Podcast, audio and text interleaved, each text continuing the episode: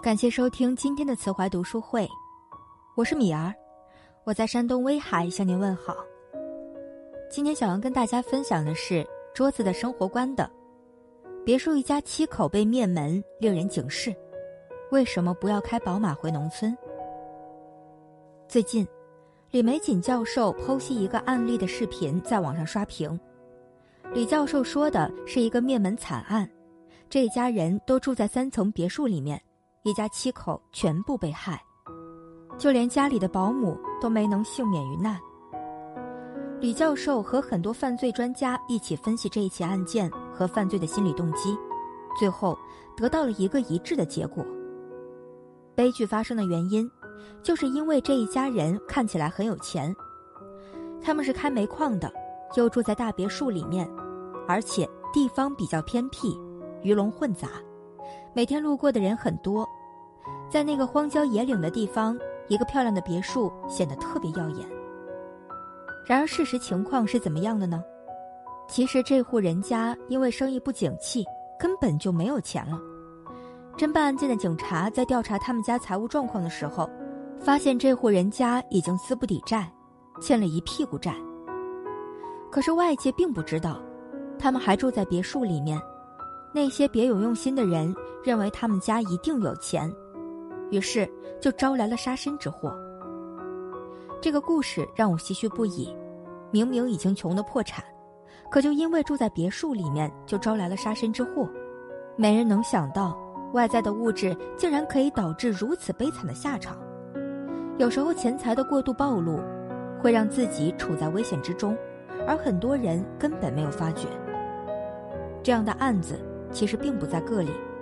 在浙江，有一个这样的杀人案：浙江的一个男性和自己的女朋友去酒店约会，但两人进了酒店之后就离奇失踪，联系不上他们的男方父母，马上报了警。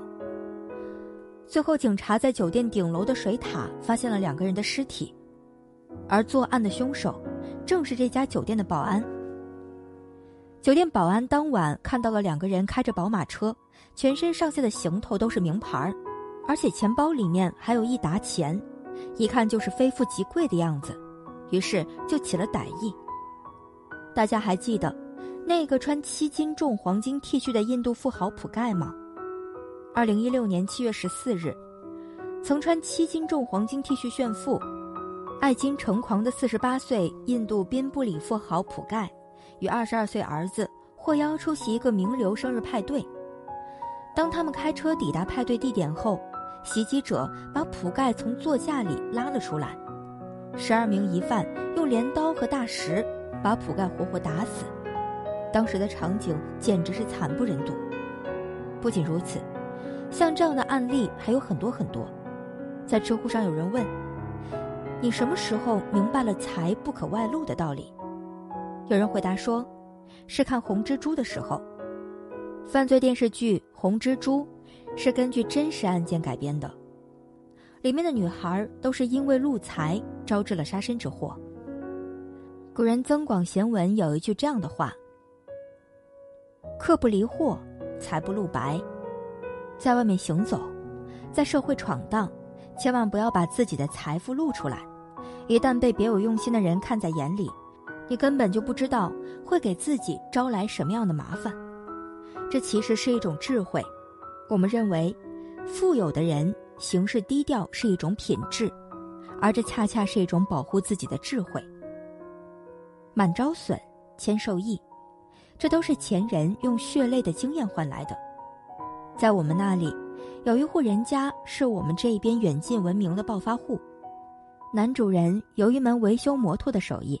开了修理店之后，攒了不少钱，后来又开了车行，买卖越做越大，一下子就富了起来。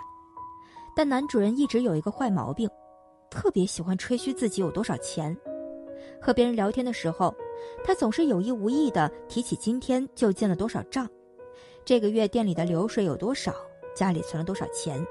久而久之，一传十，十传百，他就成了我们那几乎无人不知的大土豪。这让他感觉特有面子，每次出门或者是亲戚聚会，别人对他都不无艳羡，都是恭维话，他特别受用。然而，也正是他所追求的虚荣感，最后毁了整个家庭。一个黄昏的傍晚，他的儿子放学并没有回家，被劫匪给绑架了。绑匪开口就是二百万，二百万，在当时来说无异于天文数字。我们当地人都觉得他们肯定是拿得出的，亲戚朋友都说破财消灾，但这一家人突然就崩溃了。原来他们根本就拿不出这么多钱。开车行的这几年确实是赚了一些钱，但根本就没有男主人吹嘘的那么多。最后他们东拼西凑，只凑到了一百万。在那个年代，这笔钱也不算少数了。案件最后的具体经过我不是很清楚。警方也介入了，我只知道结局很悲惨，这个孩子还是死了。几天之后被发现抛尸在荒郊野岭。这个故事，我们当地所有的人听完都觉得很难受。母亲和我说完之后，也沉默了好久。一个孩子养那么大，最后却发生了这样的事情，每一个做父母的都无法接受。父亲爱在外面吹牛炫富。可是他根本就没有想到这样的行为给自己家人招来了祸端。后来这个男主人也无数次的后悔，觉得如果自己当时不那么吹嘘就好了，觉得如果能够踏踏实实的过日子，低调一点就好了。但生活最恐怖的地方就在于种什么因结什么果，没有假设，没得反悔，只有因果。当你出去炫耀自己的财富、自己的能力。并不会为你带来多少尊重，相反的，只会为你带来仇富和嫉妒，而仇富和嫉妒，足以杀死一个人，毁掉一个家庭。不怕贼偷，就怕贼惦记，这真的让你防不胜防。曾经有一篇叫《为什么不要开宝马车回农村》的文章，里面讲过这样一个故事：创业成功的老板回到老家，村里老少一看到他开着崭新的宝马。把他家的门槛都要踩破了，在那么一个穷乡僻壤的地方，一辆崭新的宝马车显得太耀眼，而很多人就在看宝马车的时候心态变了，他们提出想借钱，理由很简单：你都是开着宝马的大老板了，借我们几个钱不是很简单吗？老板迫于无奈，借给了几户人家，但是由于现金没带够，所以还有几家他并没有借。哪知道第二天，村里就传来了风言风语，说他的钱来路不明，而他的宝马也因为停在外面，被不知道的人划了很多划痕。后来，那个老板再也没有开车回家过年，而他当年借出去的那些钱也一直在要，但从未有人说要还过。这个老板的故事让我想起了大衣哥朱之文，在那个农村，只有他们一家富有。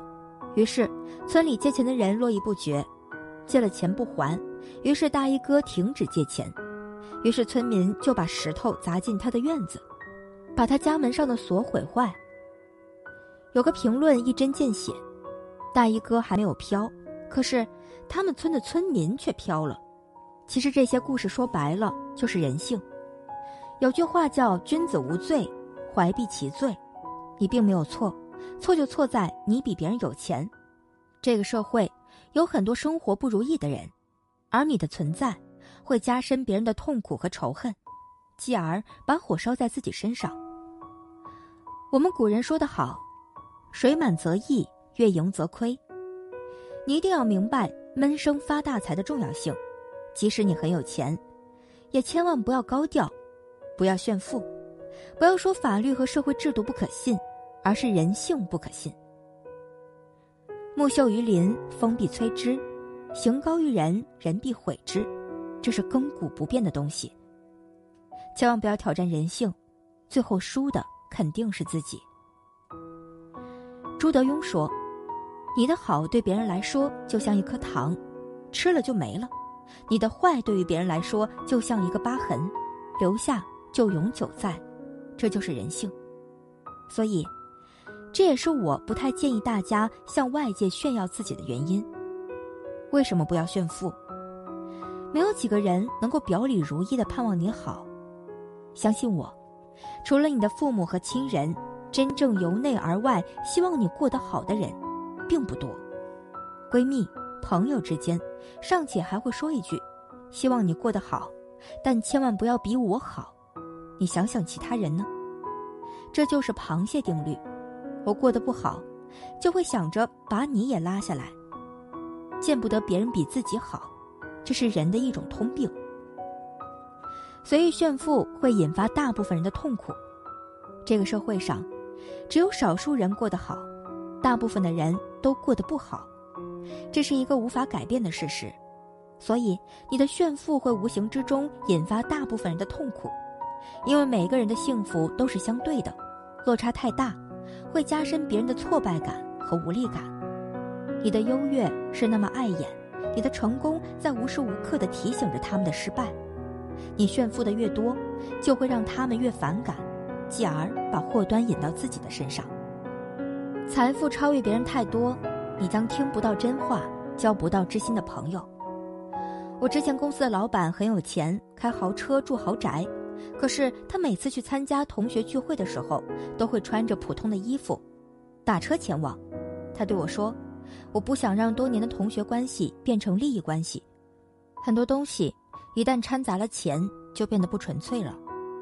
一个人一旦有了钱，接近你的人和你说话的人，都会带有一定的目的性，而很多性质就变了，自己离真相越来越远，也活得越来越孤独。写这么多，说白了就一句话：莫炫富，莫装逼，装逼遭雷劈，这是血泪的教训。做人为什么要低调，要谦逊？这其实是一种保护色。在无形之中减少自己的敌人。我很喜欢《道德经》里的一句话：“江海所以能为百谷王，以其善下之，故能为百谷王。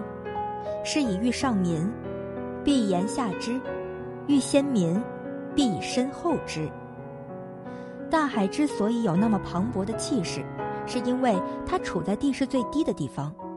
一个真正聪明的人，一定会低调谦卑。在人群中不会太过于招摇和高调。